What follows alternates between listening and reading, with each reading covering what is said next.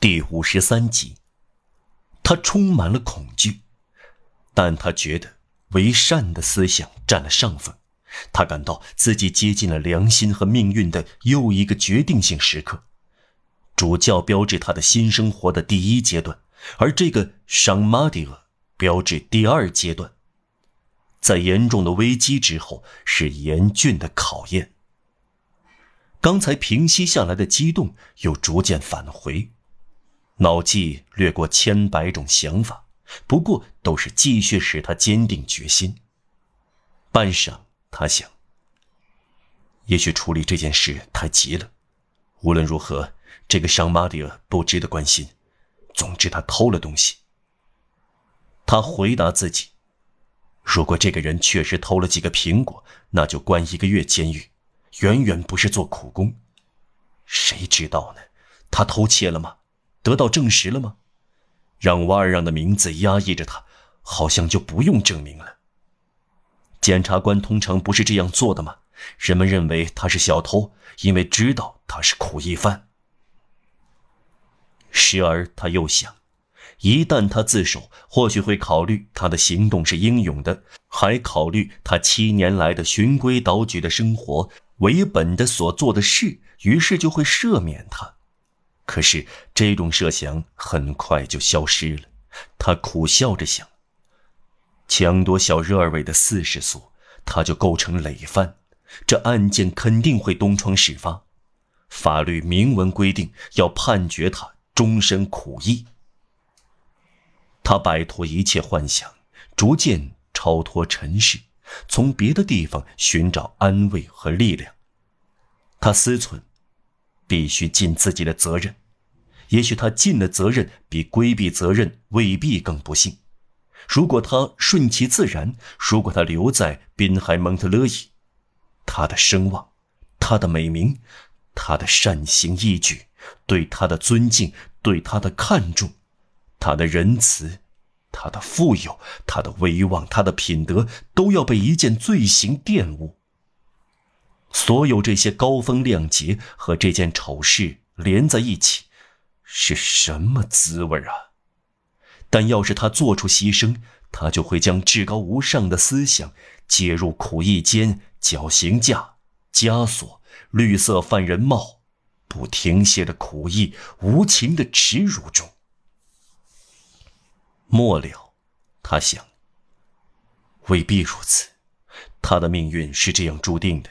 他不能做主改变上天的安排，无论如何，他只得选择：要么外美内丑，要么内美外丑。虽然千百种忧思在翻腾，但他没有气馁。不过他的脑子乏了，他开始不由自主地想别的事，无关紧要的事。他的太阳穴的动脉剧烈跳动，他一直来回踱步。先是教堂，然后市政厅的钟敲响了午夜，两口钟他都数出十二下，还比较了一下钟声。这时他想起，几天前他在一间废铁铺看到一口要卖的古钟，钟上铸着这个名字：罗曼维尔的安东尼阿尔本。他感到冷，他生起了火，他没有想到关窗。他又陷入发呆，他要费很大的劲儿才想起午夜钟声敲响之前考虑的事，最后想起来了。啊，是的，他想，我下了决心自首。然后他突然想到方汀，妈，他说，还有这个可怜的女人，于是爆发了一场新的危机。方听突然出现在他的沉思中，犹如一道逆料不到的光芒。他觉得周围的一切都改变了面貌。他大声说：“怎么搞的？至今我只考虑自己，只为自己着想。我沉默好，还是自首好？隐姓埋名好，还是拯救我的灵魂？做一个卑劣的却受人尊敬的行政长官，还是做一个可比的却受人敬重的苦役犯？想的是我，总是我，仅仅是我。可是我的天，所想的全是自私自利，这是自私自利的不同形式，但却是自私自利。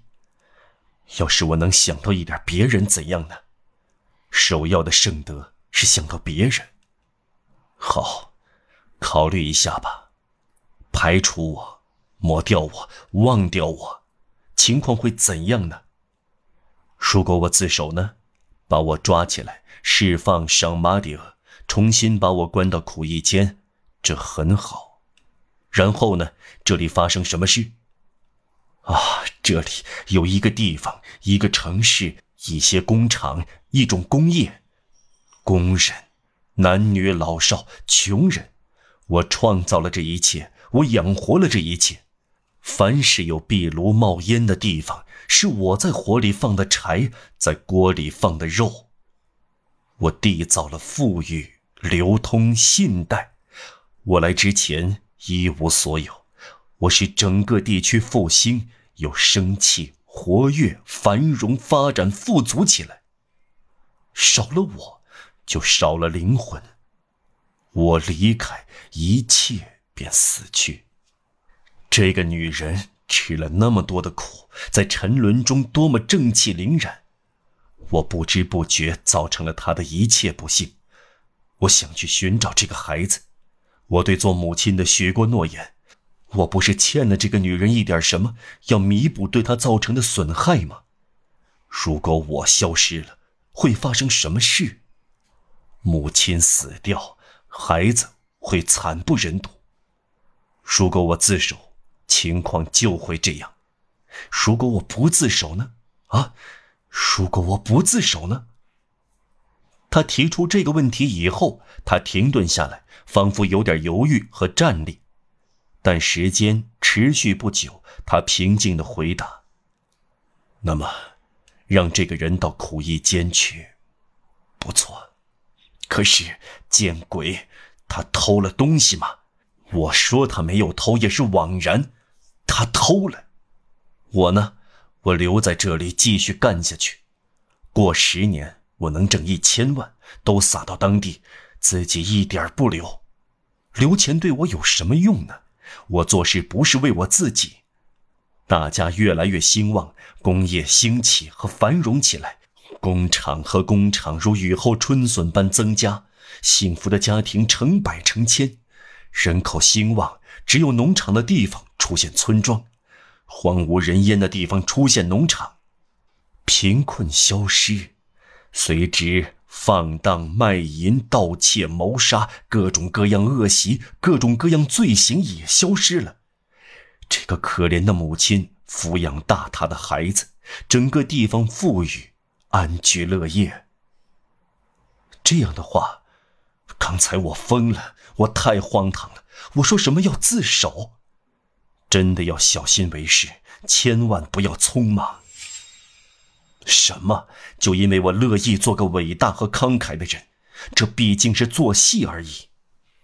就因为我只想到自己，只想到我个人。什么？为了使一个人免遭惩罚，这惩罚虽然过分了一点，但说到底是正确的。谁知道他是什么人？他是个小偷，显然是个坏人。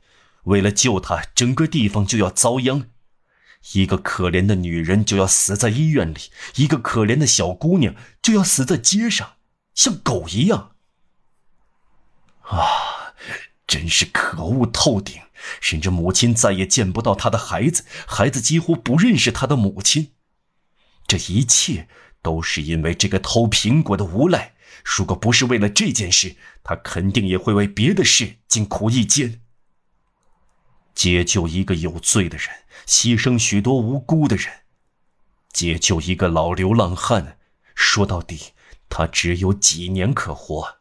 待在苦役间，同待在他的破屋里是一样的不幸。可是，却要牺牲一个地方的居民、母亲、女人和孩子，多妙的顾虑啊！这个可怜的小科赛特，他的世上只有我。当下在泰纳迪埃夫妇的破屋里，准定会冻得发青。这对夫妇也是坏蛋，我却会对所有的穷人失职。我要去自首啊！我要干这种荒谬的蠢事。让我们从最坏处来考虑，假设这件事我做错了，有一天我要受良心责备，那么就为了别人的利益，接受只落在我身上的责备吧，接受只损害我的心灵的错误行为吧，这才是献身，这才是美德。他站起来，又开始踱步，这回他似乎感到高兴了。只有在地底的黑暗中才能找到钻石，只有在思想的深处才能找到真理。他觉得下到这深处，在最黑暗的地方长久摸索，他刚刚终于找到了这样一颗钻石，这样一个真理。他捏在手里，目眩神迷地瞧着它。是的，他想，就是它了。我算对了，我有了解决办法。最终必须有所坚持，我的主意已定，听天由命，不再犹豫了，不再后退了。这是为了大家的利益，而不是为了我的利益。我马德兰一直是马德兰，让那个让瓦尔让倒霉吧。这不再是我，我不认识这个人。如果眼下有个人成了让瓦尔让，我就不再是他，让他自己想法子吧。这不关我的事。这是一个在黑夜漂浮的厄运的名字。如果它停下来落在一个人的头上，就让这个人倒霉吧。他对着壁炉上的小镜子照了照，说道：“嗨，拿定了主意，倒是心宽了。眼下，我成了另一个人。”他又走了几步，然后猛然站住。“好了，”他说，“既然拿定主意。”不管有什么后果，都不应该犹豫。还有一些线把我与这个让瓦尔让连在一起，必须割断。就在这个房间里，有一些东西会暴露我，有一些不会说话的东西会成为物证，干脆要消失殆尽。